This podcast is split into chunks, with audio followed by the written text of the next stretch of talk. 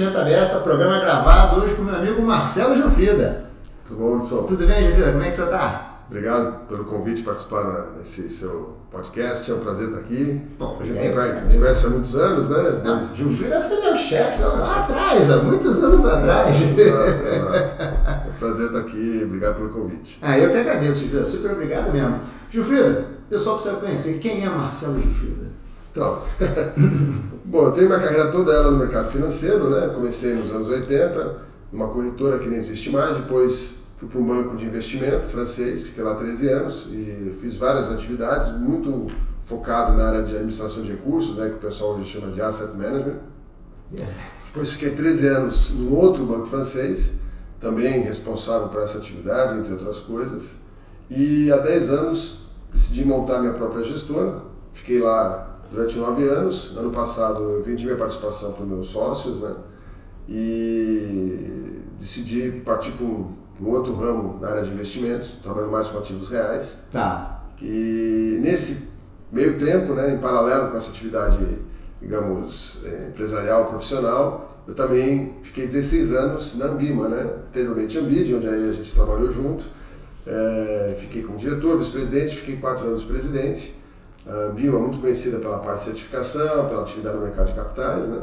E também meu mandato encerrou em 2012 e de lá para cá continuo ajudando a mim, mas não mais como participante, né? Hoje eu sou membro do comitê de auto comitê de ética, melhor dizendo. Tá. E, então eu continuo ajudando, mas tem uma diretoria aí conduzida aí pelo Carlos André do, do Santander que levou adiante aí as pautas da associação, né? então foi um trabalho aí que a gente fez por muitos anos e ajudou a, a, a formatar o mercado do jeito que é hoje, né? Não, não, o Júlio Frida foi o presidente do da, não foi dizer que foi da primeira, mas uma, por muitos anos da comissão de fundos, né? Tinha conhecida como CART, né? Comissão de Administração de Termos, durante muitos anos antes de ser presidente da associação, né? Exato. É, e vale lembrar que da fusão foi no seu mandato, né? Exato. Fusão de Ambid, Ambid e Andima, né? Fusionaram para formar a Ambima. Exato. Sopa de letrinhas aí. Sopa né? de letrinhas, sopa de letrinhas. Mas deu tudo, deu tudo certo. Deu tudo, o nome pegou rápido, é engraçado. Pegou rápido, pegou, pegou rápido. muito rápido, muito rápido mesmo. Gilfrida, vamos falar um pouquinho de economia? Vamos lá. Gilfrida tem um olhar muito bom sobre a economia, a gente vai aproveitar para falar um pouquinho. Gilfrida, a gente hoje, vamos começar falando um pouquinho de Estados Unidos. Certo. Como é que você está vendo hoje que a taxa de juros americana ela veio subindo num patamar que algumas pessoas no início do, do, do ciclo de aperto, muita gente fala, ah, não chega a 5, não chega a 5,5. E chegou. E aí o ponto é, como é que você acha que o mundo vai viver? Vai ter pouso suave? Não vai? Como é que você acha? Obviamente não temos bola de cristal. Né? Com o que sabemos hoje e tal, o que, que você acha?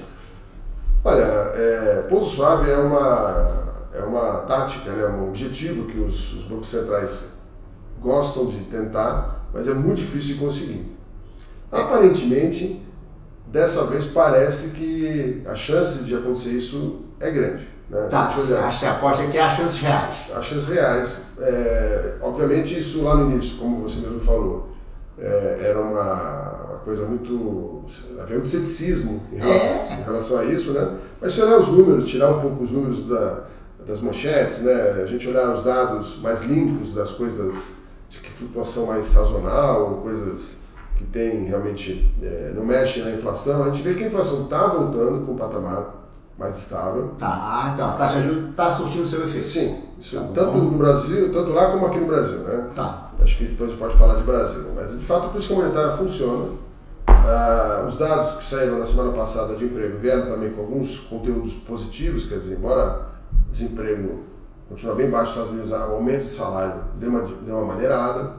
Então, assim, tudo leva a crer que o Banco Central já fez uma grande parte do trabalho. Eu acho que o mais difícil agora é esse final.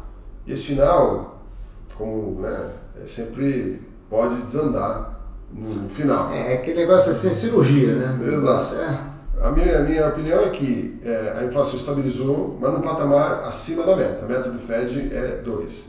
É uma meta tá. não oficial. Né? Você acha que eles vão ter uma tolerância assim? Vamos deixar. Então, acho que isso, isso que é o perigo. Se eles forem muito, é, digamos, suaves essa, é, essa cristalização dessa inflação mais alta pode criar um, hum, novo, tá. um novo, digamos, uma nova consolidação desse patamar.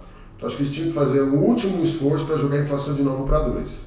Né? Tá, portanto, se no teu cenário um aumento, mais, um aumento de juros seria natural. não acho que teria necessidade de um aumento, mas acho que ele não pode já adiantar demais que vai cortar. Né? Ah, entendi. Mantém alta Mantém... e não cria expectativa. Exato, vai... exato. Tá. Né? Quando a gente olha para o mercado de, de, de bonds, né, ele, ele, é um mercado que é, tá bem estressado. Porque eu acho que aí não é apenas o efeito da taxa de juros. Ah, é. O, é o efeito também do déficit público americano. Você acha que hoje o fato de ser Estados Unidos chegou a um tamanho tal que o fato de ser Estados Unidos não deixa mais, não exime de culpa? Veja bem, é, eu acho que não tem assim um questionamento, mas é uma questão de oferta e demanda. Tá. O Tesouro Americano vai ter que fazer emissões muito grandes de, de, de dívida para financiar esse déficit. É, num contexto, né, então você tem um excesso de oferta e uma retração de demanda, porque por uma questão geopolítica, a gente vai falar disso depois, né? é, tanto China como Rússia estão tá. comprando muito menos títulos americanos do que compravam há 10 anos. Verdade, verdade. E no caso do mundo emergente, é, eu acho que isso não mudou muito, mas não é a mesma quantidade, não substitui. Então a gente vê uma situação em que há um, uma pressão. Então acho que é menos uma questão monetária, talvez é mais uma questão é, fiscal americana que está influenciando essa taxa de juros também, não do lado do risco, mas do lado da oferta e demanda. Tá. Que em algum momento pode descambar com risco. É, okay. tá. é, por isso que eu digo, essa situação ela caminhou bem até agora, mas não digo que a batalha, né, que a guerra está ganha. Acho que estamos bem nesse fronte, mas ainda tem. O Fed precisa terminar o trabalho dele. Tá, tá. certo? Mas você não acha, antes de entrar no geopolítico, eu já quero entrar, porque eu quero conversar, mas você não acha que esse prolongamento que parece natural, da taxa de juros no patamar mais alto, leva o mundo emergente, de repente, a, uma, a um mundo, já um mundo, não uma recessão, mas numa taxa de crescimento, uma contração? Pois é, mas como né, os Estados Unidos não tem, nada, não, tá, não tem nada a ver com isso. Eles já fizeram isso várias vezes, vão fazer de novo. Né? Claro que teve momentos em que a crise podia virar uma crise sistêmica, como na época do Clinton, eles ajudaram o México, na época do euro, teve uma concertação, mas assim, a menos que você esteja vendo uma crise sistêmica, os Estados Unidos resolve o problema dele e, e cada um que cuide dos seus problemas. Cada um né? dos seus problemas, né? E Europa, Jufrida, você acha que aumenta juros, continua? Ela está olhando atrás, nesse né? É, a Europa é mais complicado, porque tem outras forças na Europa que é, é, jogam, é, complicam mais o jogo. Essa questão da guerra, né? Na, na, na Ucrânia, que deu um choque de energia na Europa. Ah, a questão é, um pouco é, da eleição do ano que vem nos Estados Unidos, em que. Puxa, bem lembrado, hein? Tem aí um, uma eleição. Os Estados Unidos é sempre uma eleição apertada, né? Sempre uma eleição meio 50-50. É. E ano que vem é, tem os candidatos repetidos, né? Então é uma situação que poucas vezes ocorreu nos Estados Unidos. Né? Geralmente o candidato que perde uma eleição ele vira carta fora do baralho. É né? verdade, bem lembrado. E o Trump, lembrado. ele é um caso, ele é um, né, uma figura única. Né? Única, única. Para dizer, dizer, o mínimo. então, é, eu acho que é uma eleição muito difícil, em que os dois candidatos têm uma plataforma muito diferente. E provavelmente, se ganhar o Trump, isso para a Europa de novo volta todo um contexto de isolacionismo do, dos Estados Unidos. Inclusive, eu acho até que, sem dizer isso explicitamente, né, há uma, uma ligação do Trump com o Putin antiga. Que bem lembrado, bem lembrado. Vai mudar o peso da a balança vai pender totalmente do outro lado. Né? Então a Europa tem que se preparar para isso, ela não pode ignorar esse risco. Né? Então acho que a situação da Europa é mais complexa. Então, por isso que eu acho que ah, o Fed tem um trabalho difícil, a Europa tem um trabalho mais difícil ainda. Né? Mas a boa notícia é que eu acho que do lado, digamos, das expectativas, eu acho que a situação da Europa também não está tão ruim. Né? Você acha que eles também estão conseguindo fazer o trabalho de casa? É, eu acho que é, esse é um trabalho que vai ficar sempre à espera do resultado da eleição americana. Tá, tá. Eu acho que esse é o problema. Então, agora vou até apagar o gancho então aqui. Questão geopolítica. Né? Durante muitos anos a gente já se acostumou, a geopolítica foi meio isolada, não é taxa de juros mas voltou, né? Tivemos, tem Rússia, Ucrânia ainda, final de semana Hamas, Israel, né? Uhum. E ainda tem esse confronto, é, confronto comercial, vamos chamar assim, entre China e Estados Unidos. Como é que a gente faz? Isso voltou a ser um, um risco que você tem que botar no radar? Olha, sempre volta, né, Wilson? Essa, é, essa questão geopolítica, ela sempre volta. Teve a Crimeia, anos atrás, que também não estava no radar, apareceu. Né?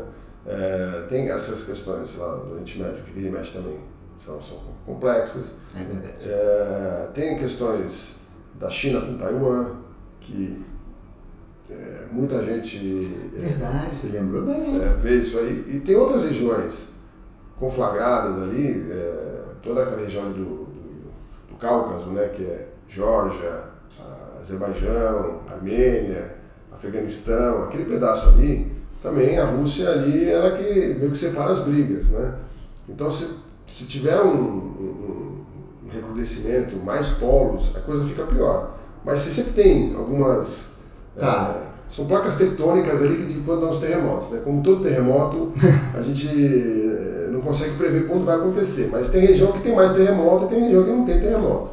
Essas, as placas tectônicas, a gente sabe onde estão. A mesma coisa, acho que tem tensões ali é, já meio mapeadas e é muito difícil dizer quando elas vão né, emergir, eclodir. Eu acho que sempre volta. Então, é, por isso até que acho que o mercado reagiu até de modo quase neutro é, em relação ao que aconteceu no fim de semana. É verdade, né? A bolsa subiu ontem. É, abriu muito negativo, mas voltou, enfim, porque é um conflito muito localizado e acho que para gerar um efeito maior teria que escalar aí para um envolvimento do Irã, alguma coisa que tivesse uma disrupção no é. fornecimento de petróleo lá. É, ali pelo Estreito de Hormuz, né, que é onde passa grande parte da, da produção lá dos países do Oriente Médio. Então, por enquanto, isso não está acontecendo. Então, ainda é um, é, uma, é um drama humano, né? é um drama político, mas ainda não se tornou uma questão econômica. Agora, de certo modo, um dos efeitos que até foi. é, jogou um pouco de água aí na fervura da parte da política monetária americana é que houve uma busca de segurança e fez a taxa de juros retroceder um pouquinho. Verdade, bem lembrado. Então, de certo modo, por isso que até que os mercados reagiram positivamente, né? tirou um pouco daquela a pressão que estava sobre os times americanos. Exato, exato. Isso gerou uma demanda a mais, extra, que não estava mapeada, então deu uma acalmada um pouco nesse é. sentido. O problema é que hoje assim, são ao, ao mesmo tempo, né? Você tem Rússia e Ucrânia ao mesmo tempo que o Hamas, que não sei o é. quê ao mesmo tempo da tensão comercial, as reiteradas ameaças a Taiwan, né? Eu concordo, as placas tectônicas se mexem de vez em quando. E parece que as placas devem se mexer todas um pouquinho, não ao mesmo tempo, mas é um sincronismo maior do que no passado. Acho, acho que não é por acaso, né? Porque, obviamente, nós estamos falando de fenômenos naturais, são fenômenos Sim. sociais, né? Isso. Eu acho, por exemplo, que a própria timing da invasão da Ucrânia, do Putin, foi pensado em cima é, do, de uma troca de governo dos Estados Unidos, então ele quis desgastar também, ou quis testar a administração do Biden, tá. né, que é uma administração é, seguramente mais hostil a ele do que o Trump. Então ele quis causar esse problema para o Biden. Né? Então o timing foi um pouco esse, né? uma questão também da Europa com problemas internos, é, uma, uma eleição na Itália que foi também é, contra o establishment, né? Aí nós temos, tivemos também há dois fins de semana uh, dois fins de semana, o, o, uma eleição da Eslováquia, que é um país pequeno, mas também. É, é que venceu a extrema-direita também, né? Que é um candidato anti, anti-Ucrânia, né? mais pró-Putin. e aí a gente olha uh, os países fronteiriços da Ucrânia, do lado oeste, Polônia, Eslováquia e Hungria e Bielorrússia, os quatro estão se alinhando se movendo. Quer dizer, a Bielorrússia é mais tempo, né? A Belarus, que agora chama. Mas tem um movimento de. Alinhamento, alinhamento. Né? Então você imagina a Ucrânia, está do lado do, do, do, do, sendo invadida pela Rússia no leste e no noroeste ela está com países que estão se desengajando do apoio.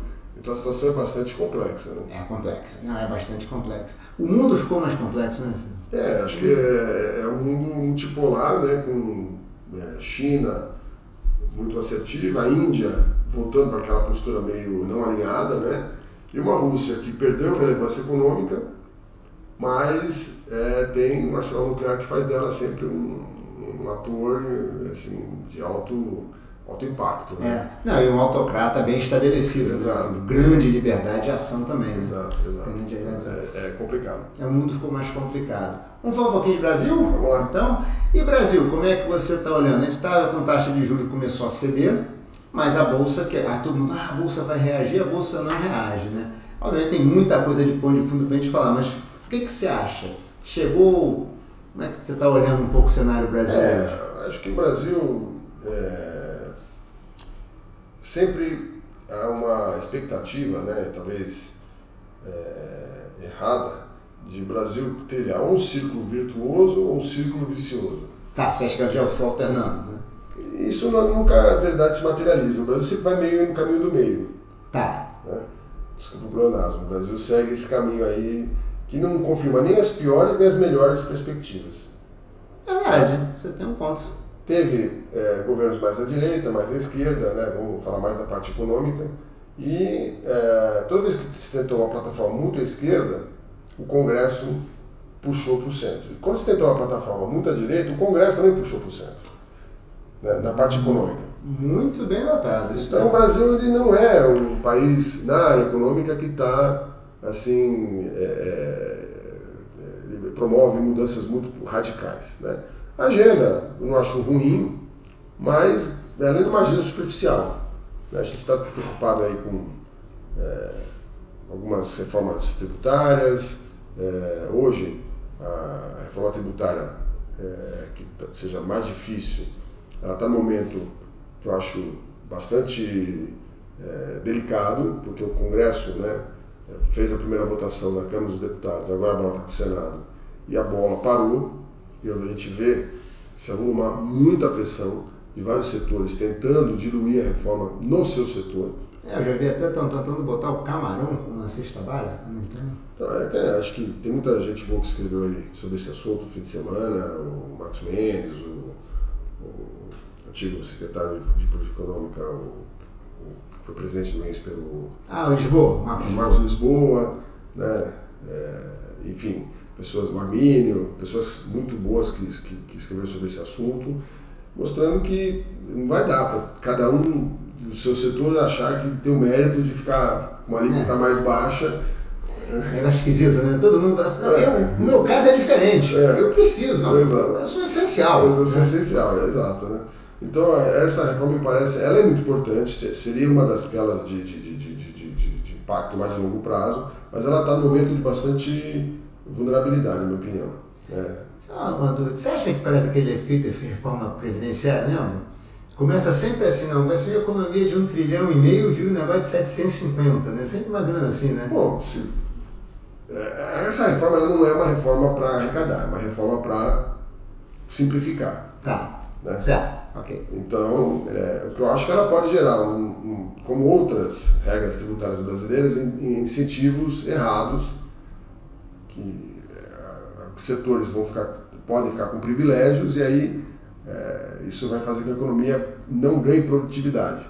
E o emaranhado acaba não ficando nada. Além do custo, né? Sendo, mas quando eu olho para as outras, as outras reformas, elas são muito superficiais, está se mexendo para arrecadar um pouquinho aqui, um pouquinho acolá, etc. E sempre arrecadar, né? Sempre arrecadar. Então, o Brasil já tem uma carga fiscal muito alta, comparado com outros emergentes, né? E a gente vê, assim, anedoticamente, né? Que tem uma série de programas do governo que não dão os resultados esperados. Então, a gente vai continuar carregando recursos para programas ou para a parte da economia que é menos produtiva que é o governo e tirando recursos da parte produtiva. Então, a perspectiva de longo prazo para o crescimento do Brasil é uma perspectiva fraca, assim, um crescimento Aquele baixo. meio sempre ali. Talvez, um, talvez 1% acima da, do crescimento populacional.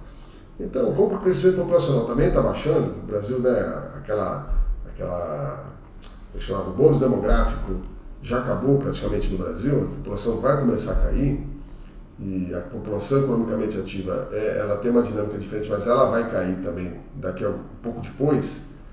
Eu acho que a perspectiva de crescimento do Brasil é sempre uma perspectiva né, fraca, assim, medíocre. Isso reflete na bolsa, porque o que, que é? Comprar ações é, é, é, comprar, é fazer um, um, investimento num crescimento alavancado da, da economia. Ou seja, tá bom, empresas que estão fazendo dívida, não sei o Se o PIB cresce 3, o faturamento da empresa cresce 10 e o lucro cresce 50. Se, tá. o, PIB, se o PIB cresce 2, o faturamento cresce 5, o lucro cresce 30. Tudo alavancado. Tá. Quando o PIB cresce 1, o faturamento cresce 3 e o lucro cresce 10.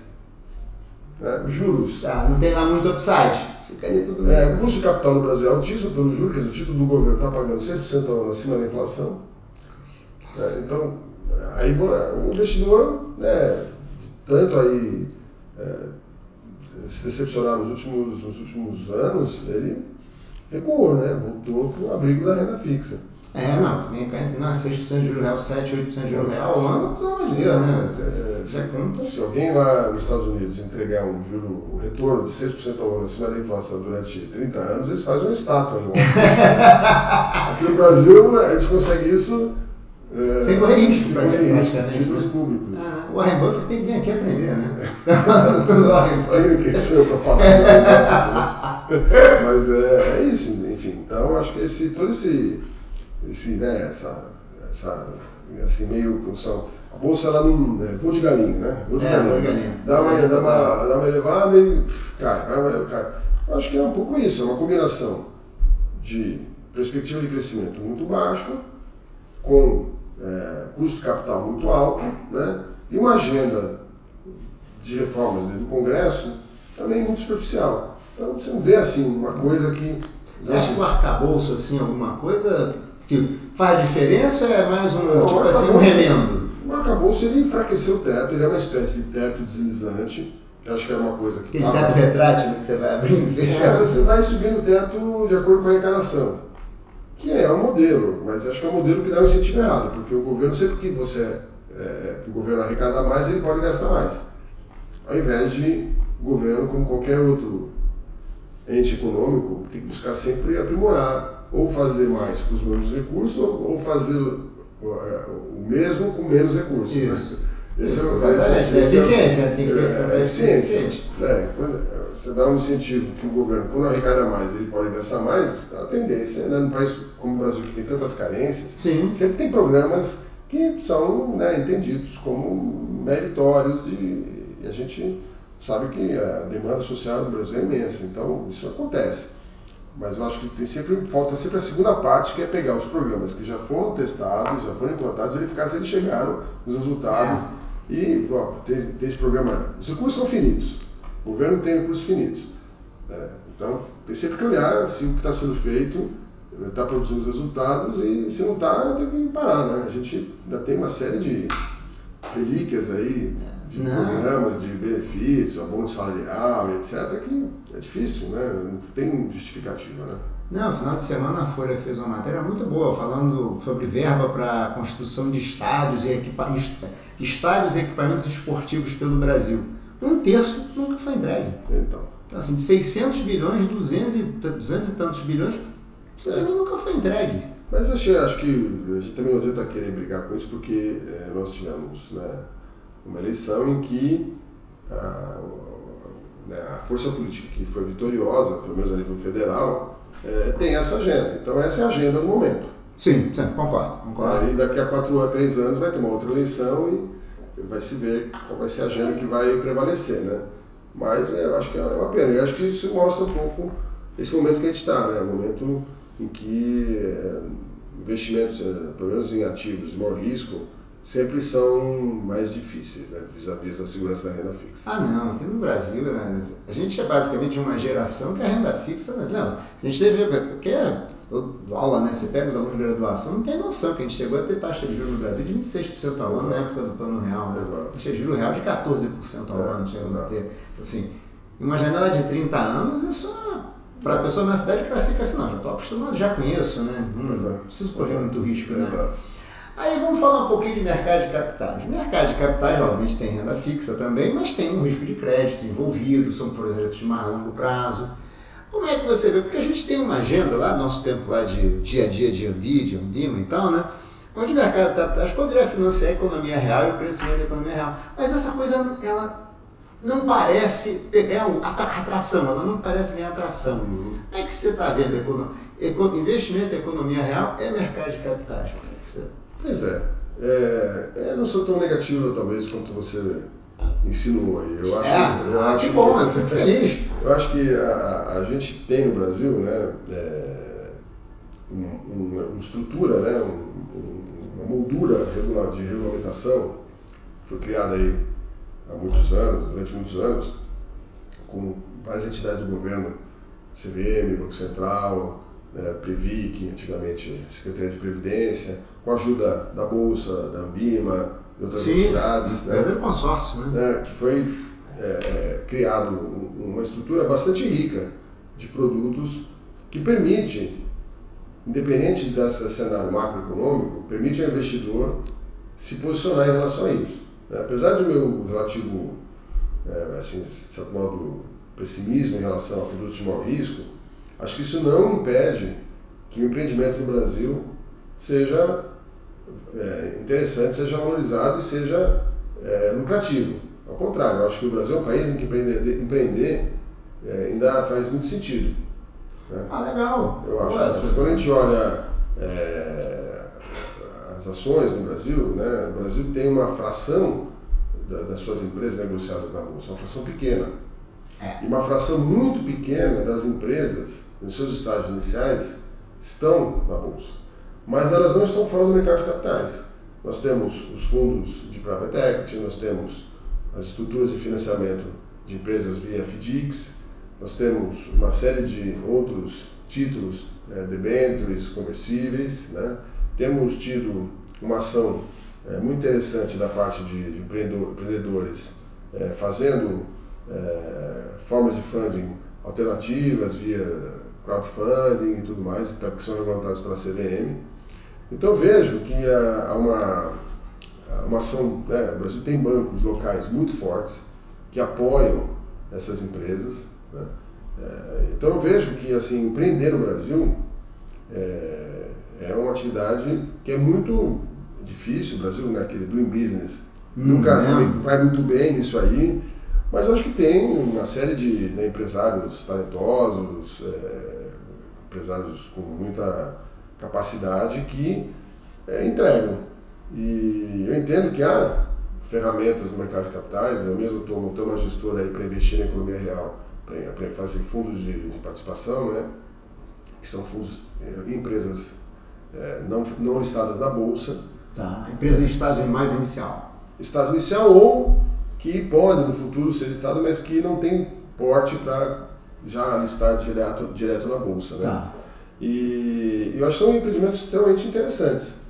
Uh, o que eu acho que é, é, é, é no, no, Brasil, por todo esse cenário em que o Brasil tem uma perspectiva econômica não muito assim, animadora no médio prazo, mas ele tem uma volatilidade alta. Então, essa combinação de volatilidade e uma rentabilidade da renda fixa muito alta afugenta o investidor dos ativos de maior risco. Com razão. Com razão. É uma, é uma decisão correta tecnicamente.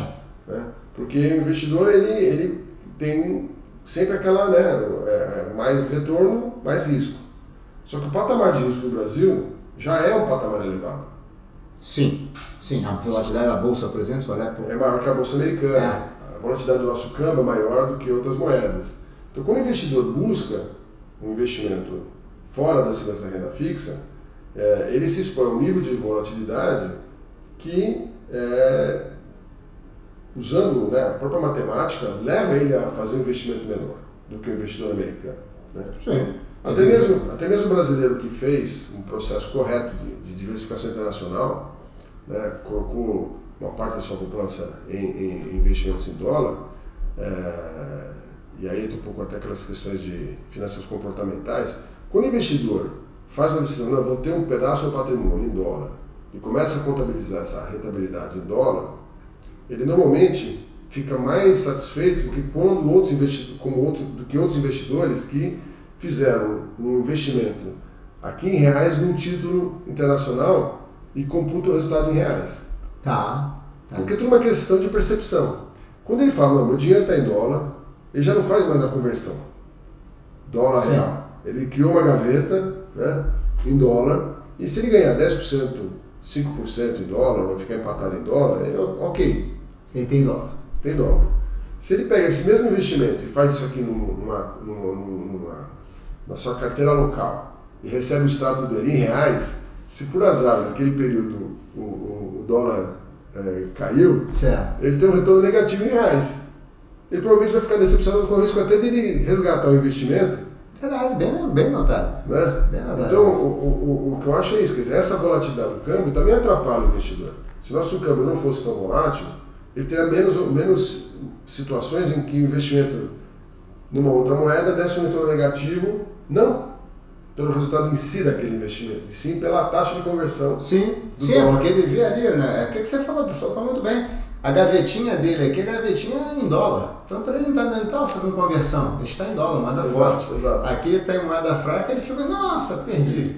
Exato. Então, é, isso até explica um porquê que algumas, é, alguns agentes financeiros aqui né, é, acabaram montando esse tipo de solução para o investidor. Criar uma gaveta separada para ele, o que leva até ele transferir uma parte dos recursos, abrir uma conta no exterior. O que é, é, é uma pena, né? Porque acaba é, você acaba jogando. Já tem pouca poupança aqui. Carregando a nossa poupança. Você já tem um governo que suga aí 4, 5 trilhões da poupança via dívida interna. Isso mesmo. E, e vamos pegar um pedaço da poupança local, alocar para financiar. O, o, mercado já tem bastante liquidez, né? Exato. Já tem exato. bastante liquidez. Mas é compreensível. Então eu acho que assim, é, é, eu vejo que, que nesse, nesse, nessa situação é, eu acho que esses produtos de investimento em empresas é, é, é, não listadas em bolsa ou em renda fixa também, como FDICs ou fundos de crédito que investem em empresas, algumas são listadas em bolsa, outras não são, né? Eu acho que eles são um produto interessante, já que é, eles não têm essa volatilidade. Claro que é uma questão mais de estrutura do produto. Mas são longo prazo também, né, Juventus? Então, Exato. O investidor tem que botar na cabeça mas, que. Eu acho, mas quando o investidor vai para multimercado, ou vai para fundo de ações, ele é orientado que deve fazer investimento de longo prazo. Muita gente não presta atenção, né? Ou, infelizmente. Mas a conta, é diária, a conta é diária. De novo, é uma questão, às vezes, tá mais de finanças comportamentais do que de finanças. Pode ser, né? Ele fica olhando ali. É, é, é, até tem uma brincadeira, um texto aí de um de um consultor financeiro que mostra um retorno de dois investimentos, ele mostra o retorno, só que ele, um ele faz em períodos de uma semana, outro ele faz em período de um mês. Tá. E o, o, retorno final mesmo. O investidor acha que, que é muito mais arriscado o, o, quando ele vê toda semana, né? Toda semana quando ele vê mensal. Tá. Então, no mercado tem a cota diária, né? isso é uma questão positiva para o produto, porque permite dar transparência, mas isso acaba gerando para o investidor, às vezes, um, uma reação emocional de curto prazo, né? Vou tirar esse é. né? Então, prazo por prazo, a única diferença entre um FIP e um multimercado é o horizonte é parecido. É que o FIP realmente você não tem como sair e o multimercado você tem como sair. É, o FIP você não tem cota diária também, né? E não tem cota diária. Às vezes a reavaliação dos ativos ocorre uma vez ao ano. Então isso acalma o investidor.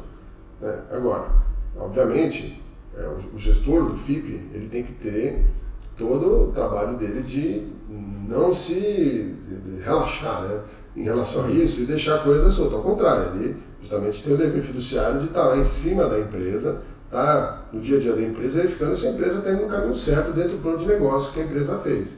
Então aí há um, um, um papel do gestor aí é um pouco diferente. Enquanto o gestor de um produto líquido ele tem que prestar muita atenção no risco do produto e às vezes fazer medidas é, de stop loss, para justamente não trazer uma volatilidade que ele não quer que o investidor, o investidor paga para ele também não trazer uma volatilidade. É, o investidor brasileiro, principalmente com essa taxa de juros que a gente falou, né? Exato. Então o investidor fala, eu quero investir num produto com esse tipo de volatilidade, com essa perspectiva de perda, né? Então o gestor ele tem, essa, tem que ter essa ação. Já na gestão dos produtos de economia real, como você citou, o papel do gestor é muito mais estar engajado no dia a dia da empresa. É outra gestão, né? É outra gestão, é outra completamente gestão, diferente. Né? Completamente diferente. Gestão. Outro profissional, né? Então, é, é, é, é eu acho que o investidor é, tem talvez menos entendimento da diferença. Né? Ele anda, anda muito preso essa questão da liquidez, ou da Sim. falta de liquidez. Né? É. Na, aqui vezes, liquidez tem um peso grande no Brasil. Né? E acho que até assim, sem querer jogar isso para o investidor, né? de certo modo, a facilidade que ele tem de movimentar o multimercado, às vezes para jogar contra ele próprio. Na medida em que ele pode se deixar, às vezes, influenciar por uma coisa mais de curto prazo, como agora, onde esse ano o retorno dos multimercados está tá, tá, tá, tá, bem na média, aquém do CDI, isso está gerando uma série de recursos. Mas isso é cíclico. Né? Sim. Você sim. olha os índices de média, de, inclusive da própria Ambima, né? o índice Hedge Funds da Ambima, que foi criado lá atrás com esse nome, né? agora é voltado a multimercados, E ele tem, no horizonte de 5 anos, sempre retornos acima do CDI. Mas ele pode, um ano ou dois, ficar é. abaixo do CDI. Isso é normal. Mas o investidor, justamente pela possibilidade de movimentação imediata, ele acaba não tendo essa paciência. E o cuja oportunidade, né, que é sempre muito alto, né? É também uma coisa, né, Júlio, que a gente até já comentava antigamente, né? Esse negócio do CDI também, né? Uma referência diária, né? Para o multimercado. É, uma é. referência diária que ele fica 120 do CDI, o cara fica ali, ó. Deu 120? É. Todo mês, né? É. Fica cobrando. É, isso já, já devia ter também mudado, né? Mas é, são. Eu acho que assim, que a gente olhar para multimercado e olhar para outros produtos, produtos tipo fundo de ações de gestão mais ativa, eles já estão procurando trabalhar é, com CDI, ou IPCA, alguma coisa Prazo assim. maior de resgate também, né? Conversão. Né? Então, prazo maior de resgate. Para resgate. Né? É, é, acho que é uma coisa que andou mais nos produtos de crédito. Acho que aí os próprios consultores financeiros acabaram explicando para o investidor que também era uma questão de. É, pode ser bom a curto prazo, ruim a longo prazo. Tá. Então a própria Luciana Seabra, né, que é conhecida, né, que tem aquela toda essa atuação no sentido de, de, de, de esclarecer o investidor, tem falado, não invista em fundo de crédito que tem a liquidez em prazo muito curto. Que isso é, parece uma vantagem, mas é uma desvantagem. Desvantagem. Né? É, então, é, eu acho que esse trabalho educativo, isso demora tempo. Né? Muito.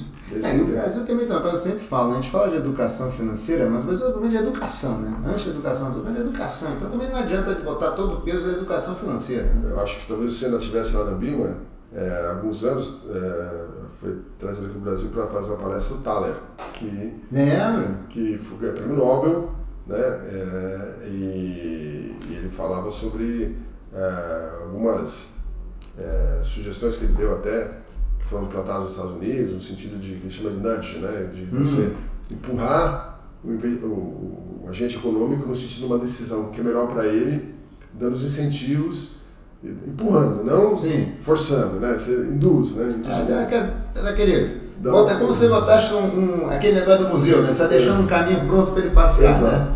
E ele, no final, ele falou, olha, educação financeira é muito importante, mas, infelizmente, minha experiência já, né, uma pessoa bastante experiência é, e falou a minha experiência é que a, a melhor maneira das pessoas aprender é errando. Verdade. Não, mas isso é verdade. então eu acho que o tempo, né? As pessoas têm que ter experiências e verificar qual é o resultado das suas experiências para ir assimilando novos comportamentos, né? Mudar de comportamento, acho que talvez mais nesse sentido do aprendizado que ele falou, acho que né, aprendizado, estudar e aprender é sempre bom, nunca é ruim, né? mas acho que ele entende mais no nível que você gera uma mudança de comportamento quando, aliado ao estudo, digamos, teórico, a pessoa passa a ter uma experiência. Sim. E ela vê na prática que aquilo que ela leu se aplica e acho que essa combinação da teoria e da prática é que gera a mudança de comportamento. Então, por isso precisa de tempo. Eu acho que até nesse sentido, né, toda essa ação que houve das plataformas de investimento expôs o investidor a, a coisas novas. E isso gera essa experiência. Né? E acho que é um processo de autocorreção que vai acontecendo. A gente, apesar dos pesares, né, só vê crescer a participação das plataformas de investimento no, no no, no, mercado, né? Então acho que é um processo uh, positivo para o investidor, né? É, eu acho assim, acho que para a gente pegar os últimos anos, acho que o Brasil está show de bola, né? Plataforma, a gente conseguiu aumentar muito o mercado. Pô, lembra daquelas campanhas da Bolsa, a Bolsa vai à praia, não saiu de 500 mil investidores, chegamos a 5 milhões e meio de exato, investidores. Exato. Acho que os últimos anos, acho que isso mostra né, que o brasileiro não queira risco. E quando ele olha e diz que vê que tem risco com retorno e do outro lado tem uma renda fixa cuja oportunidade é mais baixa, que a gente estava conversando antes, né? Ele vai para o risco. Agora, quando ele vê um custo de oportunidade muito alto, uma volatilidade muito alta, um retorno meio baixo, fica assim, né?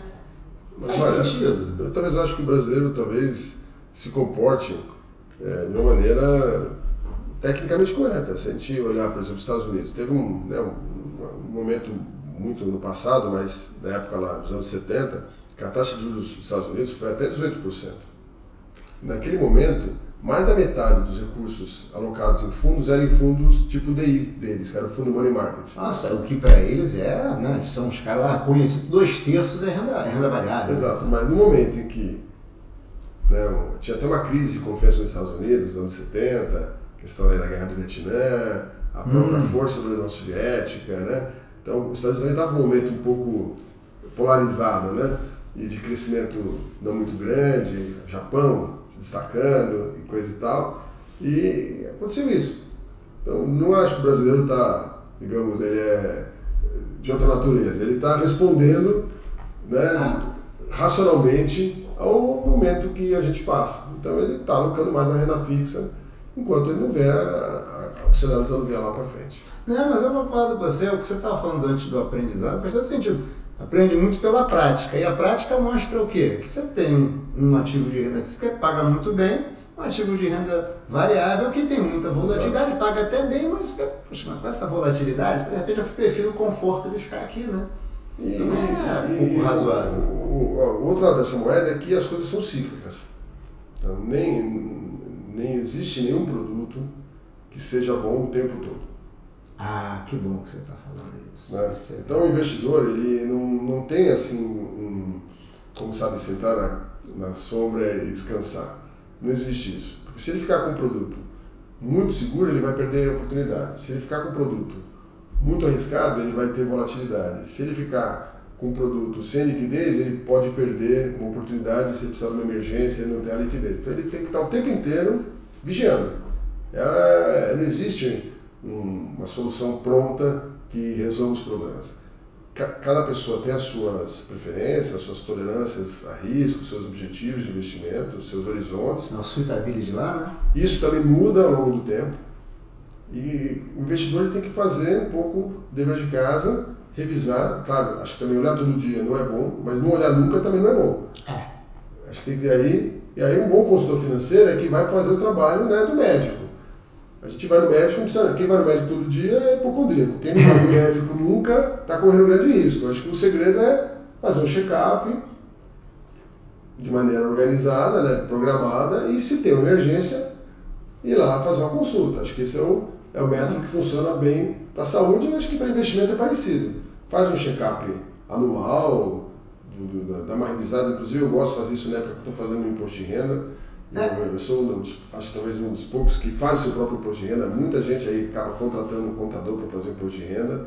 Acho que é o momento de dar uma olhada na sua situação financeira. Olha, quanto você ganhou, quanto você investiu, o que, que veio de investimento, o que, que veio de seu trabalho, quanto você gastou, se está gastando mais, está gastando menos. Acho que esse momento é muito rico, né? Até porque o imposto de renda no Brasil é, não é um dos mais difíceis do mundo. Hoje em dia está maravilha. Né? Totalmente automatizado, é, várias coisas são imputadas eletronicamente, né? Então eu vejo assim que, que uma oportunidade, né? Claro, cada um é cada um. Eu tenho um pouco essa filosofia. Está no momento que eu faço o meu balanço financeiro no imposto de renda, né? E esse é o check-up. E emergência. Bom, aconteceu agora, uma guerra, é, eu dei uma olhada, achei, achei que meu extrato veio um pouco é, fora do, meu, do que eu estava esperando. Liga meu gerente de investimento, meu consultor financeiro, e discuto com ele se é o caso de dar uma revisada, né? É, tem um sintoma, alguma coisa é, que, que tá te uma dor aqui. Tá te tá vai falar com o médico, né? Agora, poxa, ficar ligando todo dia, né? é hipocondríaco. É hipocondríaco também, né? Acho que o dinheiro tem que trazer, para as pessoas, tem que trazer uma satisfação. Ele tem que ajudar a concretizar os sonhos. Ele não pode ser o objetivo em si mesmo, né? E não um fim, né? É, ele tem que ser um meio, é, exatamente. Ele tem que viabilizar. Então, se a pessoa é, entra em coisas muito arriscadas e quer ficar olhando o celular minuto a minuto, quando está valendo a posição dele e tal, a menos que ele seja profissional de investimento, que ah, tudo bem. é a profissão dele, é. mas um investidor é, que não é um profissional, se ficar nessa adrenalina, está fazendo mal para ele, é melhor ele baixar. É, tipo assim, esse risco não é para você, meu amigo. É, se está perdendo sono por causa dos investimentos dele, é. alguma coisa está errada. Né? Acho não, é isso mesmo, não é para você. Acho que é, é a maneira que uma pessoa que um gosta de fazer esporte radical, o outro que gosta de esporte radical. Para um adrenalina faz bem, para outro adrenalina faz mal. Então nem todo mundo, nem todo mundo gosta de pular de, de paraquedas ou. É, não, exatamente. Ninguém. Asa delta! É, exato, cada um é, tem a sua filosofia, né? E a idade vai mudando também. Quando a gente é jovem faz algumas coisas, tem mais tempo ou menos experiência, né? E depois vai ficando mais experiente e vai, né? Achando atalhos, né? Acho que é por aí. Não, mas é isso mesmo. Não, eu você vai ficando mais velho, você tem tempo, menos, menos tempo para recuperar as perdas também. Tomar cuidado com os potenciais é, de perda. Acho que aí a, a, comparação não é tão assim, é, assim correta, de fato você tem essa questão né, de, de, de, de horizonte de investimento. É. Né? A idade significa que o seu horizonte está encurtando. Né? A gente nunca sabe o que vai acontecer, mas seguramente está, o horizonte está encurtando. Isso. E aí é necessário reduzir um pouco a, a, a, o risco, porque você vai precisar mais, você está mais naquela fase de uso dos recursos do que na acumulação. Exatamente, né? exatamente. Então, esse fator é, é independente de qualquer um, esse vai sempre acontecer. Né? Com a medida que o tempo passa, tem uma tendência, né? que deve ser natural das pessoas, reduzir o risco dos seus investimentos. Tá certo. Gilfrida, a gente está terminando aqui. Você sabe que o programa tem, tem, tem hora, né? A gente tem prazo, infelizmente, então a conversa está ótima. Se tem alguma coisa que a gente não tenha falado aqui, alguma mensagem, alguma coisa que você acha que é? É, o que eu. É, é, falamos aqui um pouco passando, né? É, é, o investidor brasileiro hoje tem assim, uma infraestrutura de investimento muito segura, muito moderna. É, plenamente. Não é muito divulgado, mas várias coisas que nós fizemos aqui no Brasil ao longo dos últimos 30 anos são mais modernas aqui nos Estados Unidos e na Europa. Por exemplo, aqui né, os multimercados são equivalentes aos hedge funds. Eles são regulados, eles são supervisionados pela CVM, eles têm a publicação, são auditados, tem publicação de cota diária, né, a sua carteira é depositada da CVM. E nos Estados Unidos, por exemplo, esses fundos eles são feitos fora da legislação normal. Eles são considerados investimentos alternativos, porque eles não seguem as regras dos demais produtos. Aqui no Brasil se conseguiu fazer isso. E hoje tem um esforço, por exemplo, da, da reguladora americana, SEC, que fala que gostaria que os hedge funds se, é, ah, se acoplassem à regulação, que houvesse uma regulação para eles. Né? Coisa que já fizeram isso aí há muitos anos, lá dos anos 90. Então, esses são exemplos, a liquidação das operações aqui na Bolsa, que é tudo feito em, em custódia centralizada, liquidação aqui no Brasil, tudo feito em câmara de compensação. Então são uma série de coisas que funcionam muito bem no Brasil. E obviamente a gente é, acompanha alguns episódios, tem até aumentado com essa é, febre um pouco aí do, do, do das cryptocurrencies, né, hum. crypto assets. É, houveram vários episódios até com pessoas famosas, né? Sim. Tiveram perdas aí, jogadores de futebol, artistas, coisa e tal, mas tudo isso acontece à margem do sistema financeiro. Né? E o sistema financeiro ele é muito, é, digamos, tra é, transparente, é muito permeável. Né? Várias coisas inovadoras foram trazidas para o mercado financeiro e foram abraçadas, como eu falei, o crowdfunding, né? aqueles que é financiamentos de, financiamento de, de iniciativas até sociais. É, o governo também, há alguns anos, regulou aqueles fundos de patrimoniais para ajudar causas sociais, tá. filantrópicas, né? coisas que não existiam. Né? E acho que o Banco Central está lançando o Drex, que é a, a, nossa, né, o real digital. No show, hein? É, então o que acontece? Acho que o mercado financeiro, às vezes, ele não é assim a linha de frente, mas ele, tudo que é moderno, ele acaba vindo para o mercado financeiro. Né? Então, às vezes, a, o recado que eu deixo final é esse, né? As, as pessoas às vezes têm direito de buscar uma coisa inovadora, né? Mas se essas alternativas não têm as mesmas proteções, as mesmas seguranças que ele tem no mercado financeiro, ou seja, transparência, um regulador, uma vigilância, uma vigilância aí né, de uma CVM, do Banco Central, do, do, da, da SUSEP, que é a Secretaria de Previdência para produtos de previdência, a Previc para fundos de pensão, enfim, tem uma série de reguladores aí no Brasil, a própria Bolsa, né, que é uma empresa cotada em Bolsa, a Ambima, que é autorreguladora, a Febraban também, que é uma autorregulador. Então, são todas proteções que fazem com que as pessoas possam até ter um retorno abaixo do esperado, mas ninguém tem um problema de, de, de fraude, de dinheiro e tudo mais. Quando você vai para um produto não regulado, o risco é maior. Né? O risco é maior.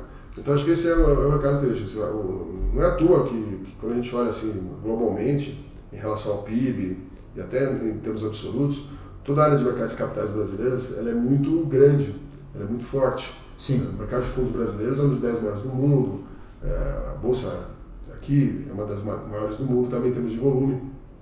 Tem vários países que não tem mais bolsa de valores. Países da Europa. É. Né? Tem vários países que não tem uma área de fundos. Né? Por exemplo, a Argentina.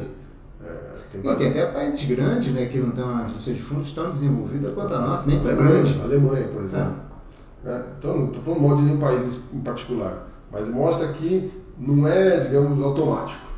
Não é porque é um país grande, que ele tem um mercado de capitais grande, que tem uma bolsa grande, que tem uma área de fundos grande, que tem uma área de investimentos grande. Vários países perderam esse, essa, esse domínio desse setor, é, a poupança foi exportada, ou a liquidez foi exportada, né? ou os produtos não são produtos do país, são produtos de outro lugar. É, você acaba investindo fora, que é quem está falando nisso, né? Você acaba por falta de acho que isso é um negócio muito importante para. Né? E a poupança do brasileiro é o futuro, né? É, é, é, o que vai garantir a qualidade de vida das pessoas no futuro, né? Então é muito importante, né? Que isso fique bem guardado, bem administrado e, e, que todo mundo possa realizar seus sonhos aí com, com seus recursos poupados ao longo da vida. Né? Tá certo, Gilfrida. Super obrigado, obrigado. Gilfrida. Adorei a conversa. Obrigado. obrigado. Muito obrigado. Mais uma vez, obrigado pelo convite. Gente, mais um episódio de Investimento Aberto hoje com meu amigo Marcelo Gilfrida, hein? Felicidade para todos. Tchau, tchau. Obrigado mais uma vez, Gilfrida. Obrigado.